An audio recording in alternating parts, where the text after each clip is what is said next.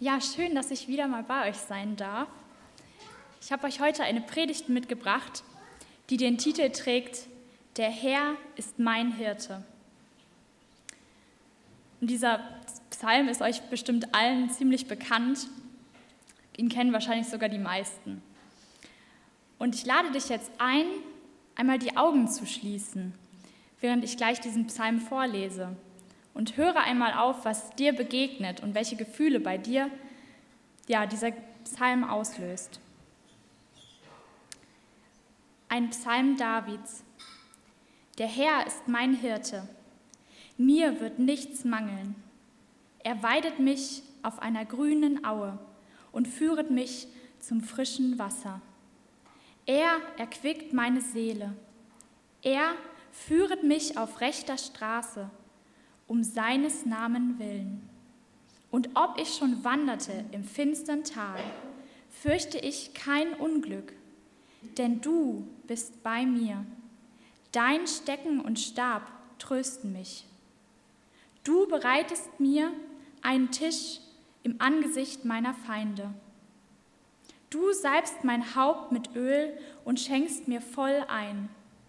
Gutes und Barmherzigkeit werden mir folgen mein Leben lang.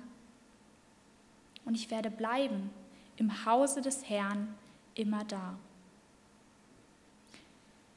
Ich weiß nicht, wie es euch erging, aber bei mir kommen da Gefühle der Zuversicht und der Geborgenheit auf. Dieser Psalm ist mir in meinem Alltag eine Stütze. Das bete ich, wenn sich meine Welt zu schnell dreht, wenn ich nicht mehr mitkomme, wenn ich, Angst, wenn ich in Angst versinke und vielleicht sogar den Boden von oder den Boden nicht mehr spüre. Wenn ich vielleicht auch Dingen begegne, die mir wirklich Angst machen und ich mich mit in meinen Gedanken verliere und sie sich nur noch im Kreis drehen. Vielleicht sehe ich manchmal sogar keinen Ausweg mehr. Ja, oder wenn ich mich vielleicht allein in dieser Welt fühle und diesen Ansprüchen nicht gerecht werden kann. Vielleicht auch, wenn ich meinen Kalender bis auf die letzte Minute durchgetaktet habe und feststelle, dass ich eigentlich gar keine Pause eingeplant habe. Dann erinnere ich mich immer wieder an Gott, der in meinem Rhythmus mit mir geht, der den Rhythmus meines Herzens kennt. Für mich ist dieser Psalm ein Gebet, eine Erinnerung an den, der mich in meinem Leben trägt.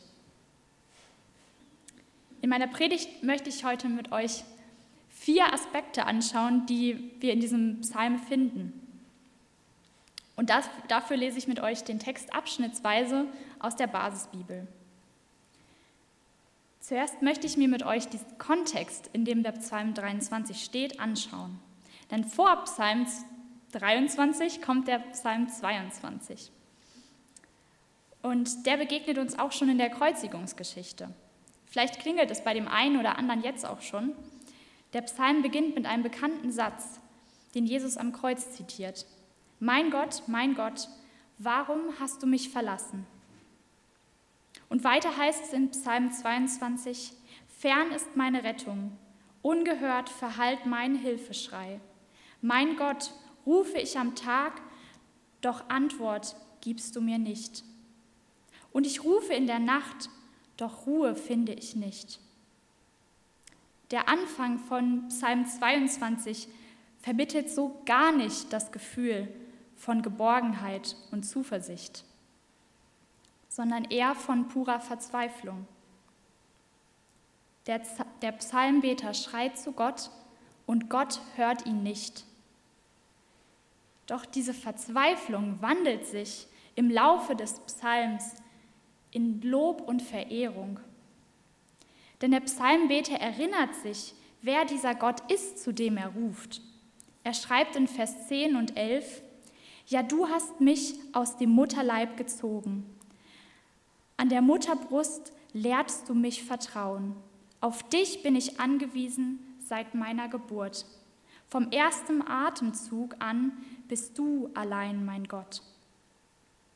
Hier wird Gott als Schöpfer und darum auch als letzte Rettung beschrieben. Gott ist ein Gott, der seine Geschöpfe geschaffen hat und sie darum auch kennt und um ihr Leid weiß. Darum kann der Psalmbeter des Psalms folgendes Lob schreiben. Ich will meinen Brüdern und Schwestern von deinem Namen erzählen. Im Kreis der Gemeinde will ich dich loben, denn er hat die Augen vor dem Leid nicht verschlossen und sich nicht gescheut, dem Armen zu helfen. Sein Angesicht hat er nicht vor ihm verborgen. Als er um Hilfe schrie, hat er ihn gehört. Und aus diesem Vertrauen zu diesem Gott folgt dann auf, Vers, auf Psalm 22, Psalm 23. Mein erster Stichpunkt lautet, der Herr.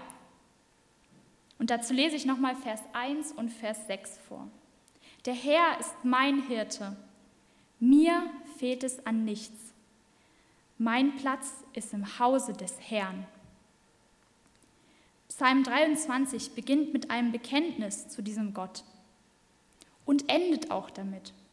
Im Deutschen steht hier das Wort Herr mit großen Buchstaben, denn im Hebräischen steht an dieser Stelle der Gottesname, der Gottesname Jahwe.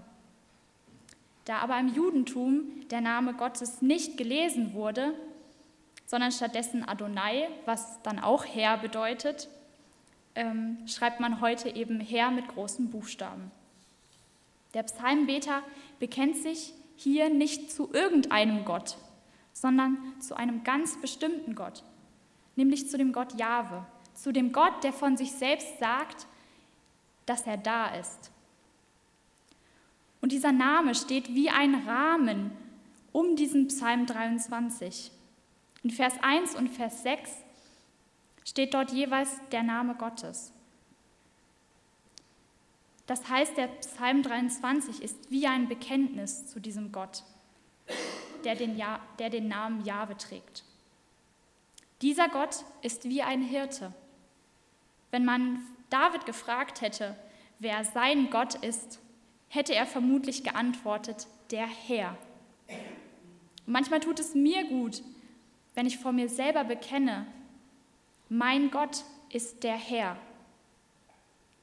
Und dazu möchte ich auch dich ermutigen. Mach dir bewusst, wer dein Gott ist, auf den du vertraust. In den folgenden, lesen, in den folgenden Versen lesen wir, wie der Herr beschrieben wird.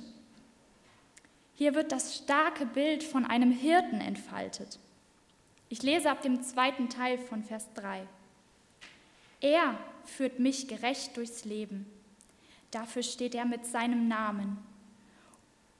Und muss ich durch ein finsteres Tal, fürchte ich kein Unglück, denn du bist an meiner Seite. Dein Stock und dein Stab stützen und trösten mich. Mein zweiter Punkt heißt mein Hirte. Der Herr, der führt, und zwar gerecht. Der Hirte, der dafür mit seinem Namen einsteht und sein versprochenes Wort auch wirklich hält. In Vers 3 wird über Gott aus der dritten Person gesprochen und ihm werden hier die Eigenschaften von einem Hirten zugeschrieben. Hier bekennt der Psalmbeter, wer sein Gott für ihn ist und wie dieser Gott ist. Ab Vers 4 ändert sich aber plötzlich die Perspektive des Beters. Er spricht nicht mehr über Gott, sondern er spricht mit Gott. Er spricht Gott direkt an, denn du bist an meiner Seite. Und nicht nur die Perspektive des Gesprächs ändert sich, sondern auch der Inhalt. In Vers 4 ändert sich auch die Situation. Von einem gerechten Weg geht es plötzlich in ein finsteres Tal. Dieses finstere Tal kann man auch mit Tal der Todesschatten übersetzen. Dann bekommt diese Situation nochmal eine viel bedrohlichere Atmosphäre. Dieses finstere Tal können Momente sein, in denen wir Einsamkeit verspüren, in denen wir Angst haben oder in denen sich Hoffnungslosigkeit bei uns breit macht. Doch gerade dann können wir uns an den Herrn, unseren Hirten, wenden Wir dürfen ihn in unserer Not direkt ansprechen. Hey Gott, bist du da? Hörst du mich? Du bist doch bei mir, oder? Siehst du meine Situation? In dem Moment, wo es dunkel um uns wird, sind wir nicht alleine. Gerade dann ist Gott an unserer Seite und hört unser leises Flüstern. Manchmal spreche ich viel über Gott. Und da fühle ich mich, als würde ich ein Stückchen hinter ihm laufen. Von da aus kann ich Gott, meinen, meinen Hirten, besonders gut betrachten und auch von ihm lernen. Aber wenn ich den Weg nicht mehr sehe und mir alles über den Kopf wächst, dann möchte ich besonders nah an meinem Hirten sein.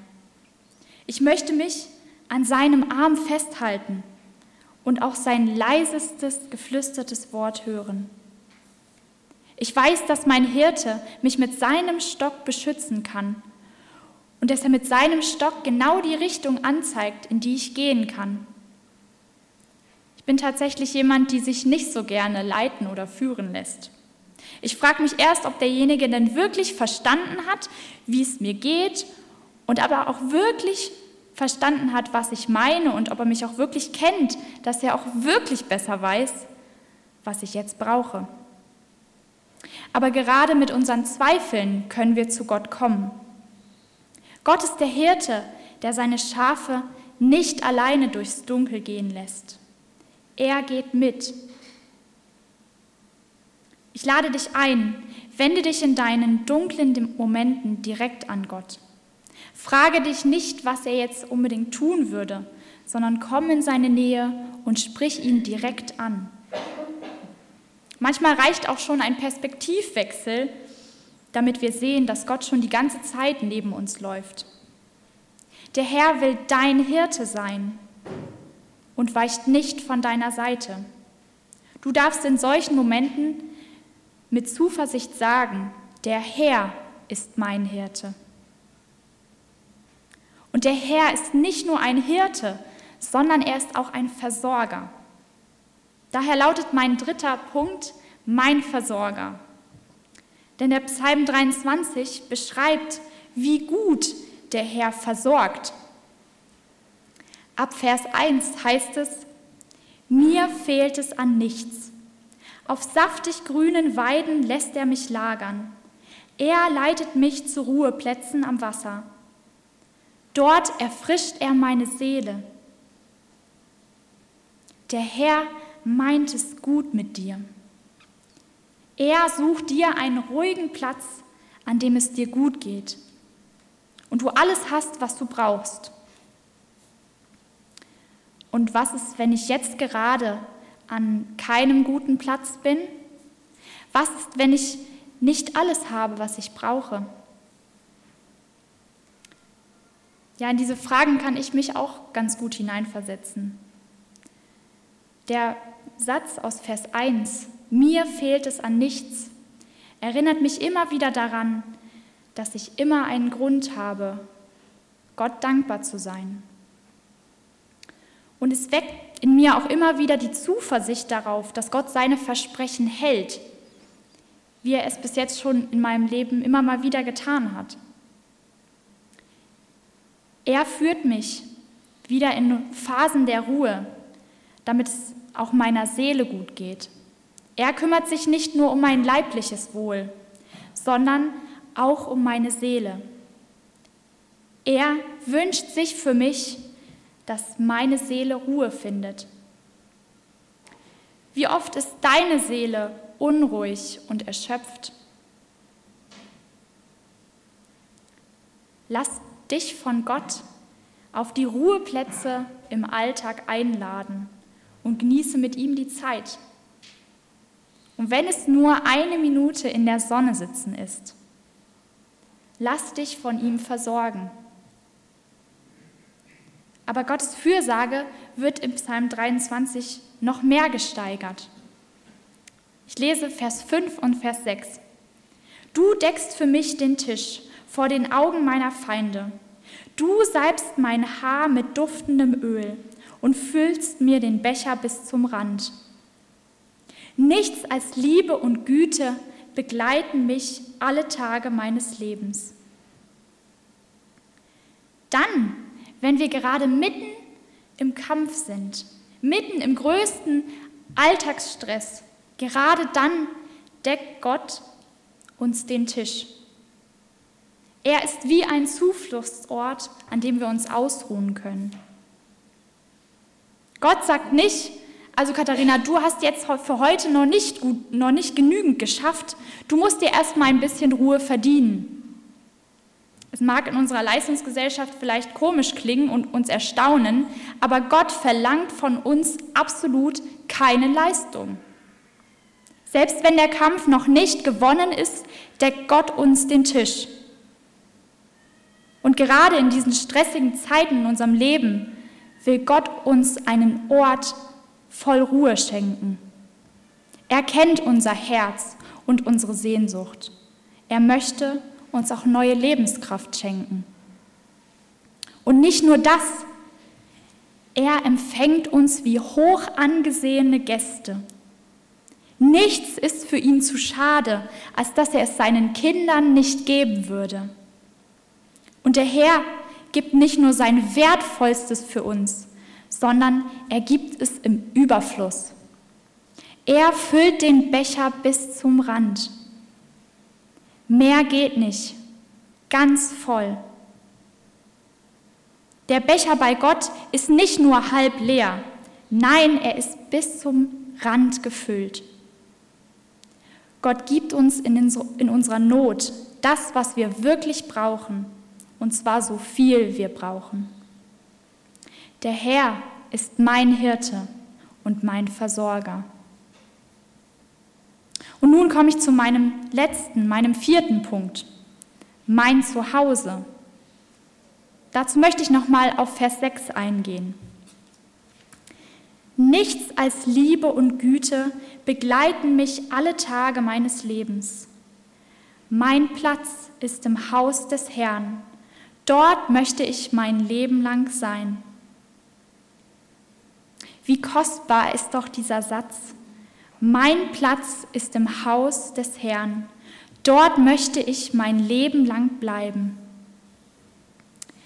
Wenn ich das früher meine Oma gefragt habe, wo sie denn wirklich zu Hause ist, dann konnte sie mir meistens keinen Ort nennen. Sie war als junge Frau mit ihrer Schwester aus, nach Deutschland geflohen während des Zweiten Weltkriegs und in der Hoffnung, dass sie in Deutschland endlich ein Zuhause finden könnte. Doch stattdessen wurde sie nach Sibirien deportiert, in eine Gegend, die sie noch nie zuvor gesehen hatte. Statt Heimat zu finden, waren sie lange Zeit heimatlos. Wie die beiden erleben das heute noch viele Familien. Und wenn ich ehrlich bin, kann ich das Gefühl von Heimatlosigkeit ebenso nachempfinden. Vielleicht nicht das Gefühl, in einem neuen Land fremd zu sein, aber ich habe mich schon oft nach einem Ort gesehnt, an dem ich bedingungslos geliebt und angenommen bin. Und daher finde ich diesen letzten Satz so berührend. Mein Platz ist im Haus des Herrn. Wenn ich meine Oma gefragt habe, wo sie denn eigentlich zu Hause ist, und wo sie sich zu Hause fühlt, dann hat sie mir geantwortet, beim Herrn Jesus. Gott gibt mir Heimat, wenn die Welt mir keine geben kann. Ich darf wissen, dass meine tiefste Heimat in dieser Welt bei keinem Menschen, in keinem Land und auch in keinem Gebäude liegt, sondern bei Gott. Als ich vor fast drei Jahren von zu Hause ausgezogen bin, sind mir folgende Gedanken bewusst geworden. Egal, wo ich in dieser Welt sein werde und egal, wer aus meinem Leben geht, es gibt keinen Moment, in dem ich heimatlos sein werde, denn mein Zuhause ist beim Herrn. Ich will in seiner Liebe und Güte bleiben. Der Herr ist mein Hirte. mein Versorger und mein Zuhause. Für mich ist dieser Psalm ein Gebet, ein Bekenntnis, an das ich mich in stressigen Momenten meines Alltags erinnere. Und vielleicht auch in schönen Momenten. Und der Herr will auch dein Hirte sein. Gott kennt dich, er kennt deine Stimme, er hört dein leises Weinen, dein lautes Schreien, vielleicht sogar vor Wut. Und er kennt deine Erfolge und dein Scheitern. Er weiß, was deine Seele braucht. Er weicht nicht von deiner Seite, sondern er gibt dir, was du brauchst und das im Überfluss. Und solange du lebst, kann dein Zuhause und dein Zufluchtsort bei ihm sein. Damit du diese vier Aspekte dir irgendwie ein bisschen merken kannst, habe ich daraus einen Satz gemacht. Der Herr ist mein Hirte, mein Versorger und mein Zuhause. Und ich lade dich ein, nimm dir diesen Satz mit in die neue Woche und erinnere dich immer wieder an diesen guten Hirten, der dir zuspricht, ich bin bei dir. Amen.